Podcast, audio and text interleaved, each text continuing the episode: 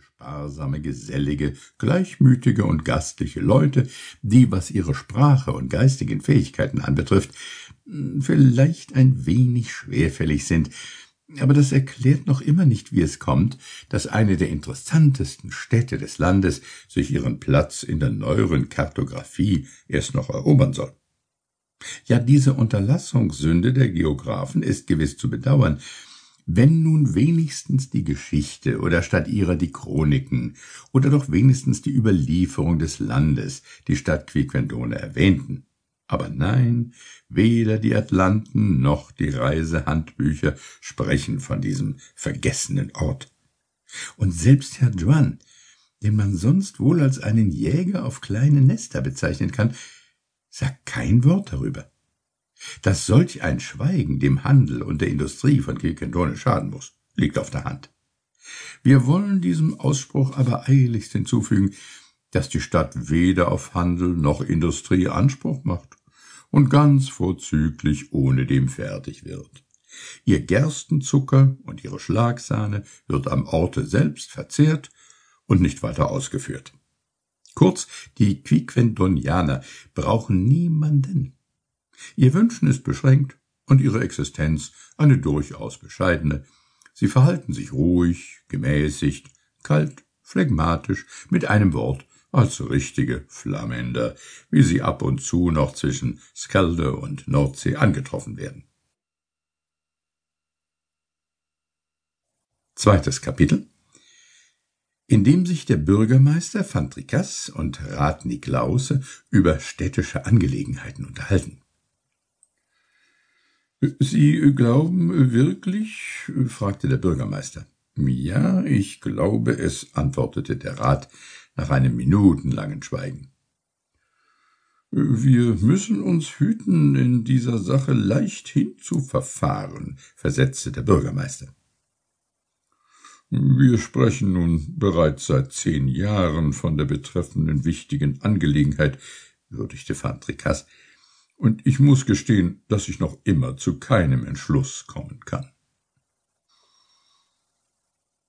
Ich begreife Ihr Zögern sehr wohl, hub der Bürgermeister nach einer viertelstündigen Überlegungspause wieder an. Ich begreife Ihr Zögern sehr wohl und billige es. Wir dürfen vor eingehender Prüfung der Frage keinen bestimmten Entschluss fassen. So viel ist gewiss. Einen Zivilkommissar haben wir in einer so friedlichen Stadt wie Quiquendone nicht nötig, bemerkte Rat Niklaus. Unser Vorgänger, sagte der Bürgermeister im ernsten Ton, unser Vorgänger würde nie gewagt haben zu behaupten, dass irgendetwas gewiss sei. Jede solche Versicherung ist unangenehmen Rückschlägen unterworfen. Der Rat verneigte sich zum Zeichen seiner Zustimmung, dann hüllte er sich etwa eine halbe Stunde lang in tiefes Schweigen. Während dieser Zeit waren Bürgermeister und Rat vollkommen ruhig gewesen, sie hatten auch nicht einen Finger gerührt. Endlich richtete Niklaus die Frage an Trikas, ob sein Vorgänger vor etlichen zwanzig Jahren nicht auch den Gedanken gehabt habe, die Stelle eines Zivilkommissars eingehen zu lassen, um so der Stadt Quiquendone die Ausgabe einer Summe von jährlich 1375 Franken und so viel Centime zu ersparen. Allerdings, antwortete der Bürgermeister, indem er mit majestätischer Grandezza die klare Stirn berührte, allerdings, aber der würdige Mann ward uns entrissen, ehe er in Bezug auf diese, wie auch manche andere Verwaltungsmaßregel einen Entschluss zu fassen gewagt hätte. Es war ein weiser Mann. Warum soll ich ihm nicht nachahmen?